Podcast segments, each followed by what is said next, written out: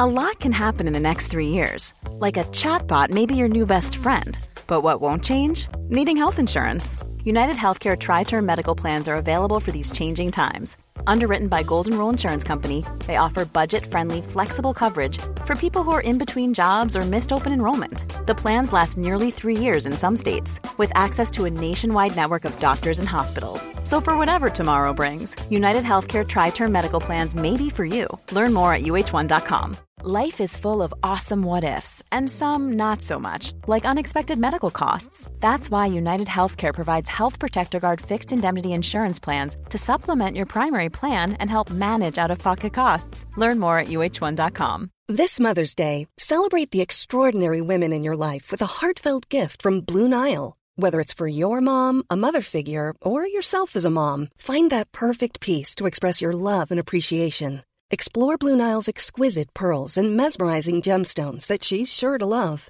Enjoy fast shipping options like guaranteed free shipping and returns. Make this Mother's Day unforgettable with a piece from Blue Nile. Right now, get up to 50% off at BlueNile.com. That's BlueNile.com.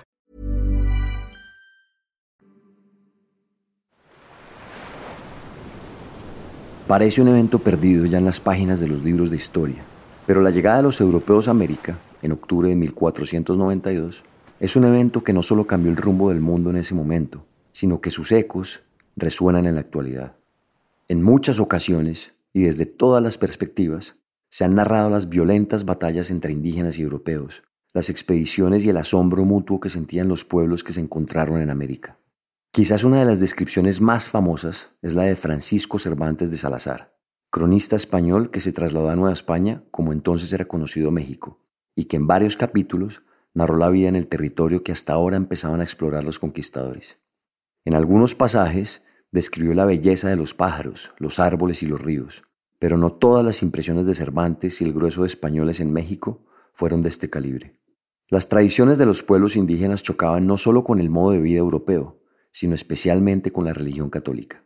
Sobre las creencias ancestrales, Cervantes escribió, ¿Cómo estos miserables hombres vivían de tanta ceguedad? Siguiendo por maestro al demonio, padre de mentiras. En ninguna cosa acertaban, así en la ley natural como en el conocimiento de otras cosas naturales, que sin nombre de fe alcanzaron los sabios antiguos, como era el número y movimiento de los cielos, el curso y propiedades de los planetas y signos.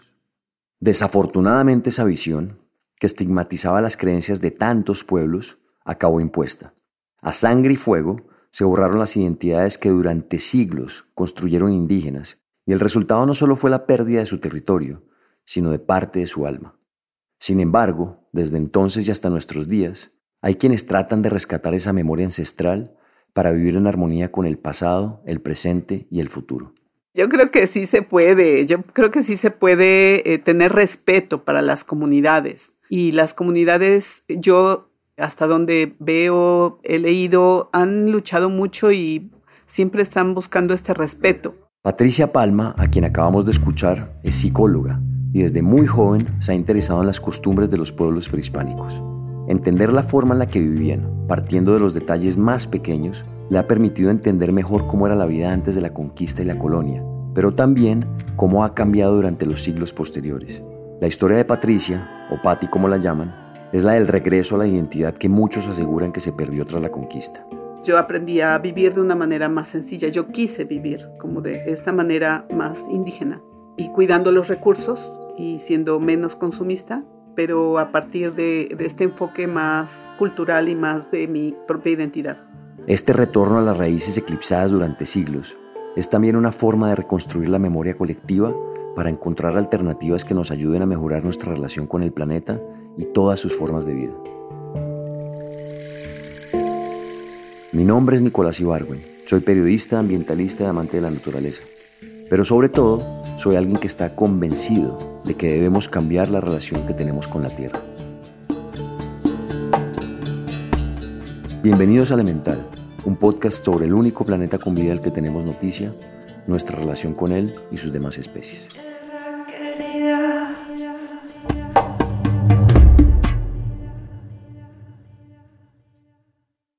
Patty es la segunda de cuatro hermanos. Nació en la ciudad de Puebla y su infancia estuvo llena de momentos hermosos. Quizás los más vivos son los primeros encuentros que tuvo con la naturaleza. Mi papá pues jugó un papel muy importante porque desde pequeñitos nos llevaba al mar, nos metía así a las profundidades en una llanta de, coche y, después pues ya nos llevaba nadando, ¿no? A las profundidades y era pues mucho miedo, mucha emoción y era pues también compartíamos este espíritu con él. La vida está hecha de pequeños instantes, algunos de ellos fugaces en la memoria, pero poderosos para el espíritu. Es por eso que Patty trae a la memoria las caminatas por la orilla de la playa, lanzando piedras y jugando con la arena con su papá. No lo vives como, un, como una lección, sino lo vives como la vida, ¿no? Como jugar, como disfrutar. Él le gustaba que tuviéramos experiencias fuertes, que las sufriéramos un poquito. Entonces a veces no nos llevaba agua, no nos llevaba comida y pues era caminar fuerte al subir la montaña, pero era te llenabas de, naturaleza, te llenabas de, de, la montaña. Es común entre quienes han nacido, crecido y vivido toda su existencia en las grandes ciudades tener aversión o prevención ante la naturaleza, en parte por los peligros que allá habitan, pero también por la idea de que en lo salvaje no hay progreso, que la verdadera civilización está lejos del mundo natural. Pero de la mano de su papá, esa idea nunca se arraigó en Patty. Yo tenía esa confianza en él porque era un hombre fuerte, sabía que no me iba a pasar nada y nunca tuve miedo de la naturaleza. Entonces, a pesar de yo ser niña, yo quería ser fuerte como los hombres, ¿no? Creo que eso me ayudó mucho a, a ser después un poco como feminista, ¿no? Sin embargo, en otros espacios no solo no era común fomentar el amor y el respeto por la naturaleza, sino que poco se ahondaba en las raíces de identidad. En México existen 23.2 millones de personas que se autoidentifican como indígenas, lo que equivale al 19.4% de la población total de ese rango de edad según datos oficiales. Pero a pesar de la abrumadora cantidad de personas que pertenecen a poblaciones nativas, no siempre se resalta el legado indígena como un elemento de valor y así lo vivió Patti.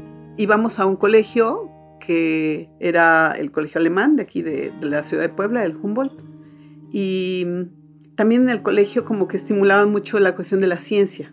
Y eso pues a mí también me agradaba mucho todo lo que tenía que ver con la ciencia pero algo que pues no se fomentaba en nosotros era como el amor a tu raíz, ¿no? Al ser indígena.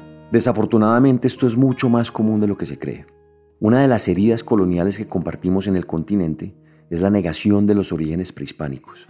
Los colonizadores impusieron una serie de prohibiciones que ahogaron la rica y ancestral cultura de los pueblos indígenas. Las lenguas nativas, portadoras de historias y sabiduría, fueron suprimidas y reemplazadas por la imposición del idioma de los invasores.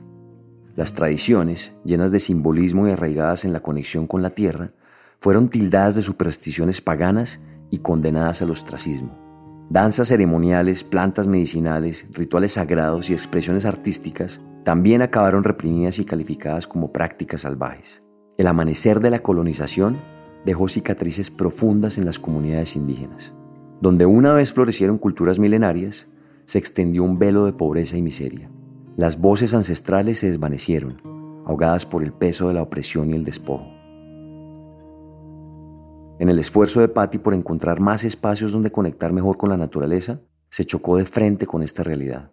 Me movía mucho ver a los niños pobres pidiendo para su pan en las calles y eh, tal vez yo iba al cine con mis amigas y un niño se acercaba para pedirnos un peso y era algo que a mí me generaba un choque muy fuerte entonces tuve la oportunidad de entrar a Hogares Providencia como voluntaria.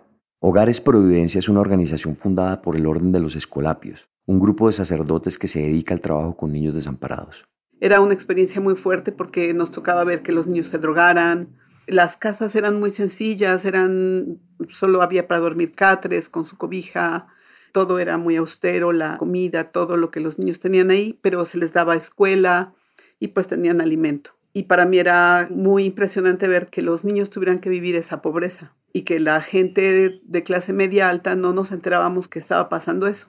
Empezar a trabajar con y para los niños que atravesaban esta situación tan difícil renovó los ánimos de Patricia. En cierta medida, le dio un rumbo a su vida a través de la labor comunitaria. Decidimos hacer un trabajo preventivo en una comunidad en donde viéramos que el tejido social estaba siendo pues desmantelado, roto por el crecimiento de la ciudad, ¿no? Entonces, pues sabíamos que la ciudad estaba creciendo hacia esta área de, de la ciudad de Puebla, que es como el sureste.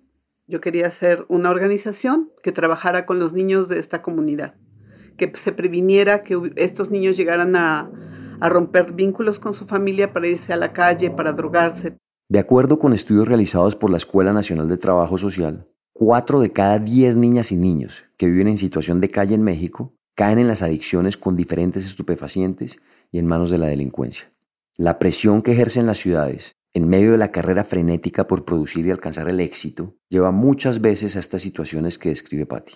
Así que una solución que planteó para hacerle frente fue el Calpuli de los niños, un proyecto comunitario en la comunidad de raíces indígenas de San Bernardino Tlaxcalancingo, en la periferia de la ciudad de Puebla.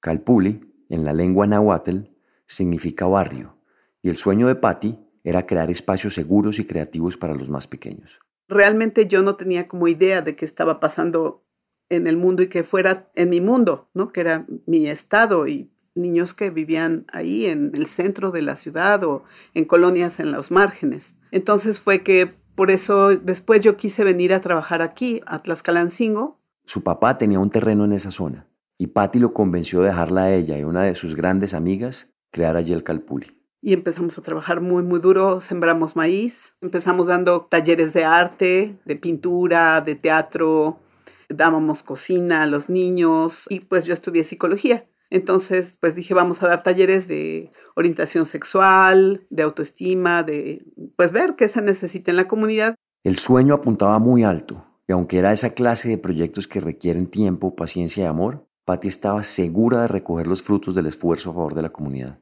Pero cuando ya estaba trabajando en el Calpuli de los niños, apareció una persona que cambiaría radicalmente su vida. El proyecto de Patty la acercó a personas que también trabajaban para brindarles más herramientas a los niños. Uno de ellos fue el profesor Andrés Fernández. Lo conocí porque era director de la preparatoria y queríamos dar talleres ahí. Entonces él me habló de la historia de México, que si yo sabía que era Calpulí de los niños. Y yo le dije, pues yo leí que Calpulí es como el barrio.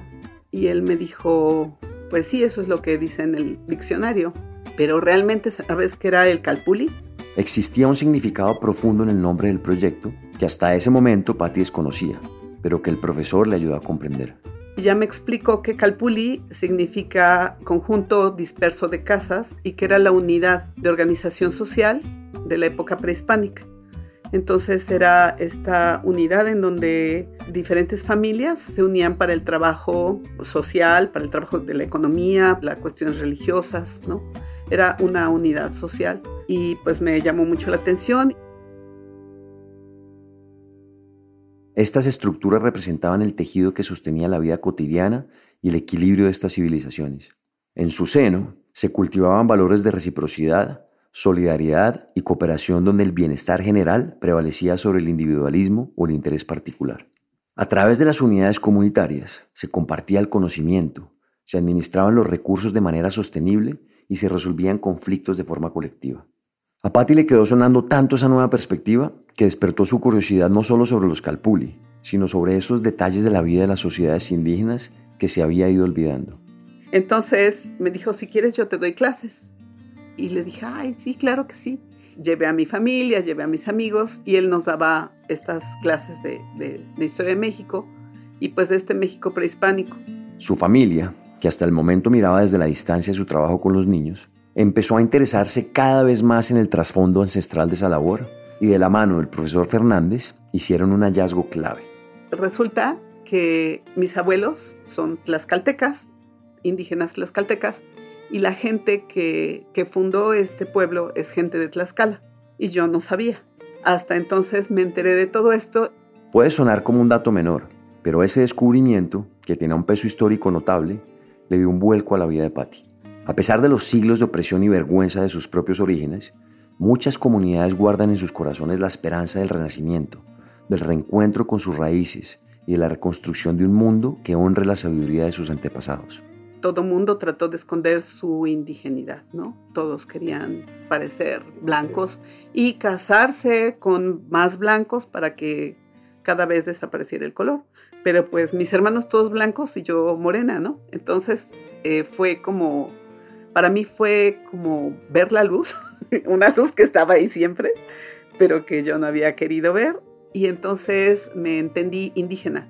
Y para mí eso fue muy importante. Reconocerse indígena, con la enorme carga cultural, tangible y simbólica que eso implica, fue un parteaguas para Patti. Afortunadamente pudo compartirlo con su familia, quienes también estuvieron profundamente conmovidos por el hallazgo.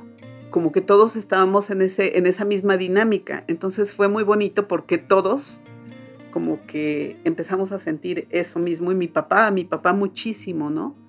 Eh, a mi papá le pegó muy, muy duro, era muy fuerte pero muy sensible, ¿no? se le escurrían de repente las lágrimas. Era muy padre saber este, esto y, y yo recordaba a mi abuelita de trenzas, de guaraches, pues empezamos a conocer a la gente, sabemos cómo es su cosmovisión, empezamos a entender la cosmovisión del pueblo, porque yo no la entendía, tenía como muchas reservas, no ponía como muchas barreras.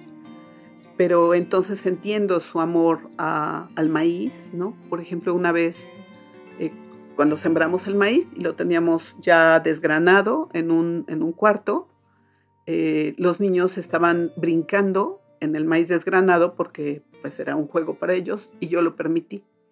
Y llegó una abuelita y me puso una regañada porque el maíz es sagrado y no podían los niños estar brincando en el maíz. Y entonces, este, pues me regañó muy feo. Otra vez también jugábamos con agua con los niños y también llegó una mamá y me dijo, es que el agua no se juega, el agua es vida, el agua es, un, es sagrada, no se puede jugar con el agua y así como la tierra, ¿no? Este, este respeto al, cuando íbamos a sembrar eh, con, apoyando a algún campesino. fue difícil aprender a decir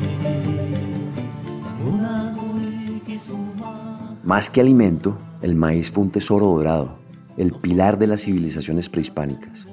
En las milpas, los campos donde cultivaban, el maíz era un acto de comunión con la tierra un símbolo de fertilidad y abundancia, un recordatorio constante de que la semilla más diminuta puede surgir la grandeza.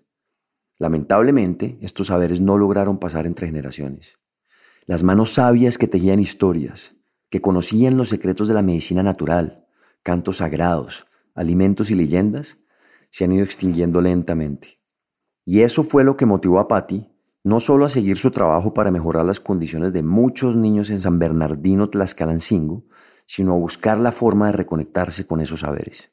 Desde la psicología, creo que sí se pueden tejer mucho estos vínculos padres-hijos y que los hijos puedan revalorar como muchas de las de los saberes de los padres y que también los padres sepan comunicar estos saberes, porque eso es algo que no pasa. Al contrario, o sea, esta carrera por querer ser menos indígena, pues está en, todo. Entonces, el querer plantear que esto es, es como una buena alternativa de vida para el planeta y para nuestro pueblo y para todo, ah, fue muy difícil. Ha sido muy difícil. El regreso a las raíces, a la cosmovisión de los pueblos indígenas, puede ser más fácil decirlo que hacerlo. Pero Patty tenía claro que un camino para lograrlo era trabajar en proyectos sostenibles que les ayudaran a los niños y a ella misma a reconectarse con el planeta. Algo que hicimos aquí en, en Calpuli para la sustentabilidad fue hacer un invernadero muy grande. Empezamos a sembrar y como yo soy psicóloga, pues no sé, no sabía cómo. Entonces sembré tomates y me dijeron que crecían como pequeños arbustos de unos 60 centímetros y adentro del invernadero crecían como de dos metros y se caían las plantas. Y pues no necesitábamos mano especializada. En la antigüedad, la siembra requería no solo conocimientos en agricultura, que las sociedades indígenas fueron puliendo a lo largo de los siglos, sino un trasfondo espiritual. Regresando al caso del maíz, por ejemplo, las comunidades tejían una estrecha relación con los ciclos naturales y las energías cósmicas. Antes de la siembra, se realizaban ceremonias sagradas para honrar a la Madre Tierra y a los espíritus de la naturaleza. Los agricultores preparaban cuidadosamente el terreno mediante técnicas como el rosa, tumba, quema, utilizando el fuego para limpiar y fertilizar el suelo. Con intuición aguda, elegían las semillas adecuadas para cada variedad de maíz, seleccionando las más resistentes y adaptadas a las condiciones locales. Una vez preparado el terreno, llegaba el momento sagrado de sembrar. Los agricultores indígenas trazaban surcos en la tierra con precisión milimétrica, respetando el orden y la simetría como un rito que se enlazaba con la armonía del cosmos. Pero aunque no se tratara del maíz y su complejo sistema de siembra, Patty necesitaba ayuda en el calpulli de los niños. Y entonces vino a ayudarme un, un muchacho muy guapo, ¿no? De la comunidad. Y me encantó desde que lo vi. Y entonces, este, pues se llama Justino y él me empezó a ayudar y ya trabajó muy bien en el invernadero, nos ayudó muchísimo. La forma en la que habla de Justino permite anticipar lo que ocurrió. Quizás cuando menos lo esperaba y atravesando esa epifanía de los orígenes de su familia y el intento por regresar a las raíces, se enamoró.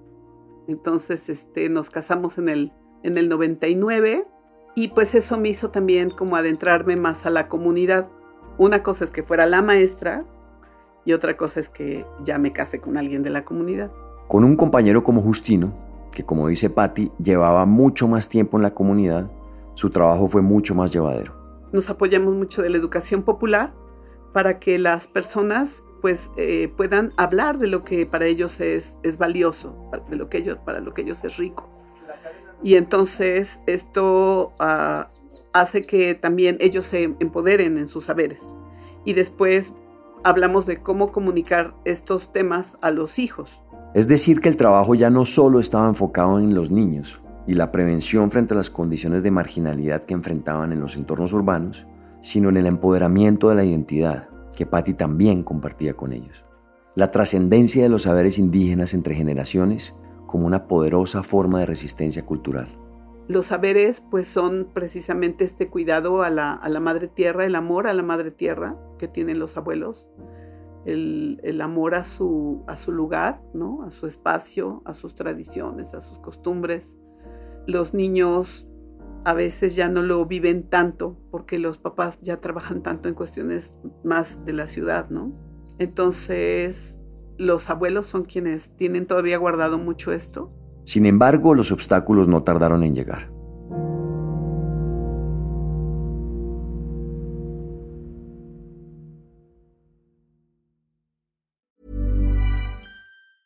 A lot can happen in three years, like a chatbot may be your new best friend. But what won't change? Needing health insurance. United Healthcare Tri Term Medical Plans, underwritten by Golden Rule Insurance Company, offer flexible, budget friendly coverage that lasts nearly three years in some states. Learn more at uh1.com. There's never been a faster or easier way to start your weight loss journey than with PlushCare.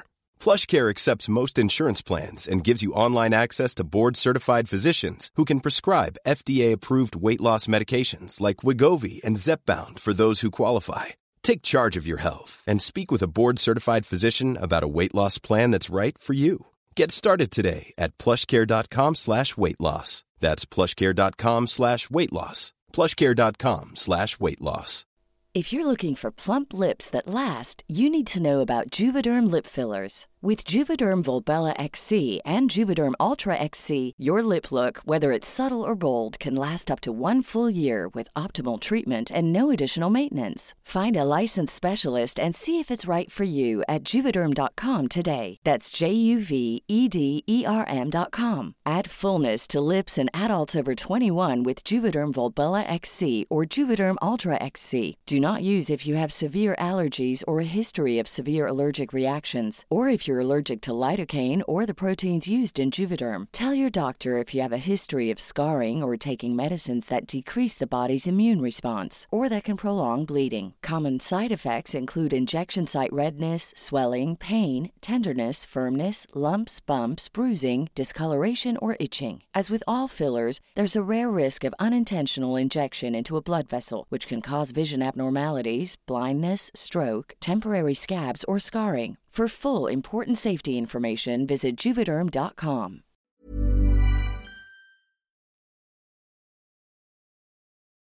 Si sacar adelante un invernadero con todas las complicaciones técnicas había sido una tarea complicada, lo fue todavía más la socialización de algunas prácticas potencialmente sostenibles que pertenecían a la tradición indígena. Este, los baños secos fueron un fiasco, la gente no quiere un baño seco. ¿No? este, no, no, no, todavía no están listos para eso. Este, pero pues hemos trabajado también estos, estos temas de la construcción con tierra, eh, con, con, la comunidad. Sí les gusta, pero no quieren volver a ella. Además de los baños secos, las culturas prehispánicas emplearon un método de construcción a base de tierra. Muros de arcilla mezclada con agua y con una buena cimentación eran los hogares de la época. Debido a sus propiedades térmicas, estos muros son un perfecto aislante. Pueden retener el calor de una chimenea en un día frío y mantener la casa fresca durante primavera y verano. Sin embargo, como cuenta Patti, por más sostenibles o simbólicas que fueran estas tradiciones, encontró resistencia. Entonces, difícilmente ellos les gusta, pero no se acaban de animar a, si hago mi casa de tierra, ¿no? Sí les gusta, pero no dan el paso. O sea, les llama mucho la atención el vivir como la gente de, de la ciudad. Pero la cosa iba mucho más allá de abrazar tradiciones milenarias. En poco tiempo se enfrentaron a un poder mucho más grande que su comunidad. Eh, las inmobiliarias han, han avanzado mucho sobre nuestro territorio, San Andrés Cholula, y pues han construido fraccionamientos enormes, ¿no? Que no son fraccionamientos, sino ya son como ciudades, ¿no? Aquí también en Tlaxcalancingo había un, programa de que iban a hacer aquí, ya iba a ser parte de la megalópolis, iban a abrir boulevards y pues todo esto iba a hacer que subiera la plusvalía de la tierra, pero también los impuestos. Entonces la gente común como nosotros no podría pagar estos impuestos, iba a cambiar el uso de la tierra y pues íbamos a salir expulsados de aquí. Entonces hay, una fuerte, hay un fuerte trabajo para hacer como un programa alterno con una consulta comunitaria, una consulta indígena, porque nos consideramos un pueblo indígena. Esta situación obligó a la comunidad a reunirse para definir un plan de acción de cara al presente y al futuro. Además de organizar la oposición al proyecto, les interesaba construir propuestas. Entonces la gente, por ejemplo, quiere quiere que se construyan colectores pluviales, ¿no? en donde el agua de lluvia vaya aparte de los drenajes. Quieren que se hagan pozos de absorción de agua, de agua pluvial. Quieren, no quieren que se hagan grandes boulevards, ¿no? no quieren grandes avenidas, sino máximo de 12 metros. Quieren que haya ciclovías, ¿no? que haya lugar para, para las bicicletas, que haya parques, que haya escuelas para los niños, o sea, lo que toda comunidad quiere.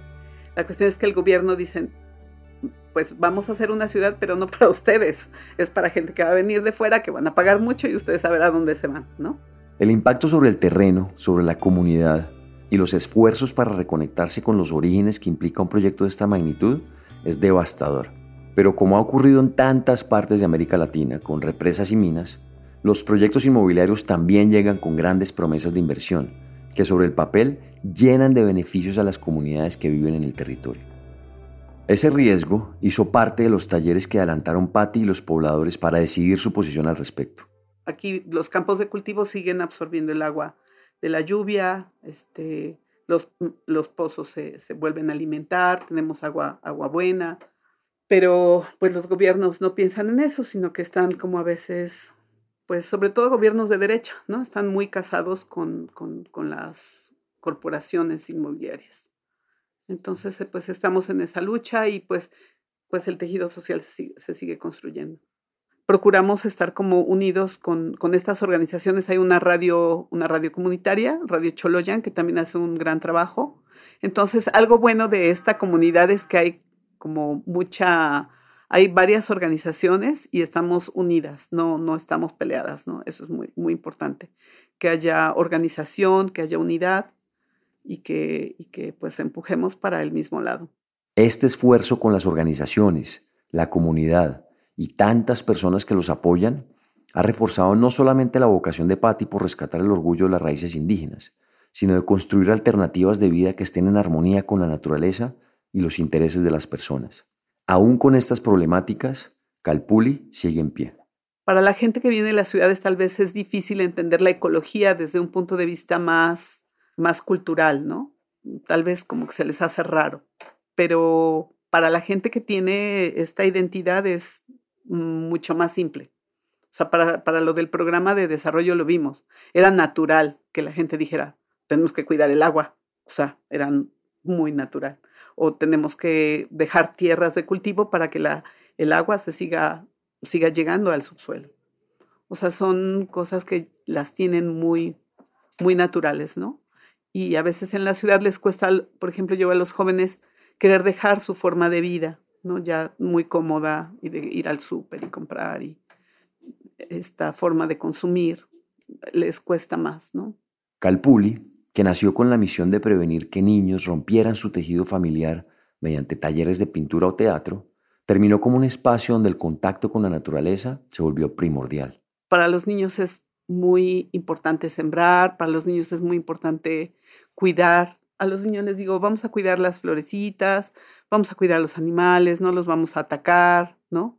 Este, vamos a respetar la vida o cuando sembramos, este, tienen que cuidar su plantita para que crezca y, y los niños son muy cuidadosos de, de todo esto, son muy, o sea, de verdad, si el sistema educativo fuera otro, otro planeta sería porque los niños harían, o sea, ya creciendo con, con, estos, con estas formas de vivir y de ver la vida, pues sería otro, otro mundo. Por eso soy tan optimista, porque yo creo que sí, sí se puede, ¿no? Si nos unimos y si la gente tiene esta visión desde donde sea, desde donde le haya tocado vivir, darle esta fuerza a la vida. Ya son 30 años desde la fundación de Calpuli. En sus aulas han pasado más de 500 niños. Patti continúa como guía para los estudiantes que hacen su servicio social con ella. Ha logrado que su lugar de trabajo sea también su hogar. Actualmente vive en Calpuli con su esposo y sus dos hijas. Pues el otro es muy esperanzador de, estas luchas, de este posicionamiento de, la gente, de las, de las comunidades, que la gente cobre conciencia, que no tengamos tantos hijos y que la población pueda encontrar una estabilidad, ¿no? que el humano desarrolle esta tecnología para el bien de, la humanidad y depende de nosotros, no depende de nadie más, depende de nosotros, ¿no? De los gobiernos no depende porque nosotros los tenemos que empujar y tenemos que hacer que hagan lo que la gente quiere, lo que el pueblo quiere, lo que la humanidad necesita. Entonces sí creo que podemos hasta con los Goliaths, ¿no? O sea, sí podemos, sí podemos. Nada más es cosa de unirnos todos. En el regreso a las raíces, los pueblos indígenas pueden descubrir la fuerza y la resistencia que yacen en su herencia ancestral. A medida que abrazan sus tradiciones, se empoderan para enfrentar los desafíos actuales y las injusticias históricas. Las enseñanzas transmitidas por sus ancestros se convierten en la brújula que los guía hacia la justicia social, la equidad y la preservación de la biodiversidad. En el renacimiento de una identidad profunda y arraigada, el renacer de un legado que se niega a quedar confinado nuevamente a la vergüenza.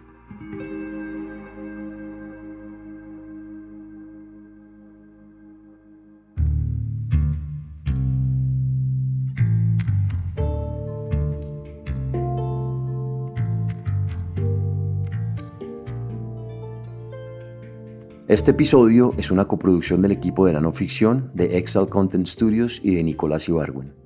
Producción en México por Omar Bautista. El guion fue escrito por Juan Camilo Hernández Meléndez y editado por Miguel Reyes y Omar Bautista. La producción ejecutiva es de Isaac Lee y Carmen Graterol. Daniel Batista dirige el área de audio en Excel Content Studios. La mezcla y el diseño de sonido son de Valentina Fonseca y Daniel Díaz. La canción de introducción y cierre es de Manuela Mejía y el handpan es interpretado por Felipe Ibargüen. La ilustración de la portada es de Isabela Soto Vallejo. La canción que escucharon sobre el maíz se titula Linda Palomita y es interpretada por Alonso del Río. Si tienen comentarios, escríbanos a nuestro Instagram, arroba podcast elemental. Y si les gusta este trabajo, ayúdenos a regar la voz. Recomiéndenlo a amigos o familia a quienes les pueda servir o interesar. También no se olviden de darle clic al botón de seguir o follow y a la campanita dentro del show elemental para no perderse ningún capítulo nuevo. Muchas gracias por escucharnos. Hasta la próxima semana.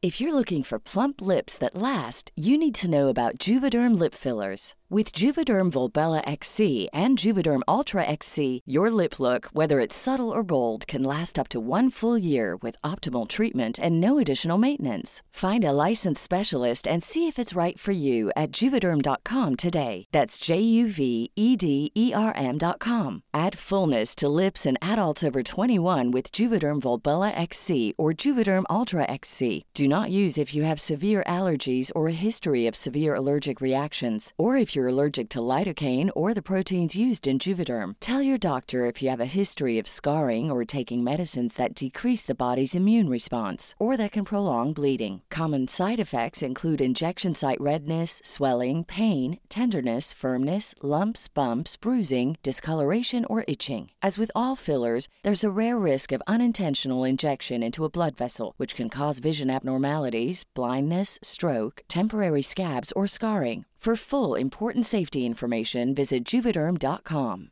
Hey, it's Paige DeSorbo from Giggly Squad. High quality fashion without the price tag. Say hello to Quince. I'm snagging high-end essentials like cozy cashmere sweaters, sleek leather jackets, fine jewelry, and so much more. With Quince being 50 to 80% less than similar brands. And they partner with factories that prioritize safe, ethical, and responsible manufacturing. I love that. Luxury quality within reach. Go to quince.com slash style to get free shipping and 365 day returns on your next order. Quince.com slash style.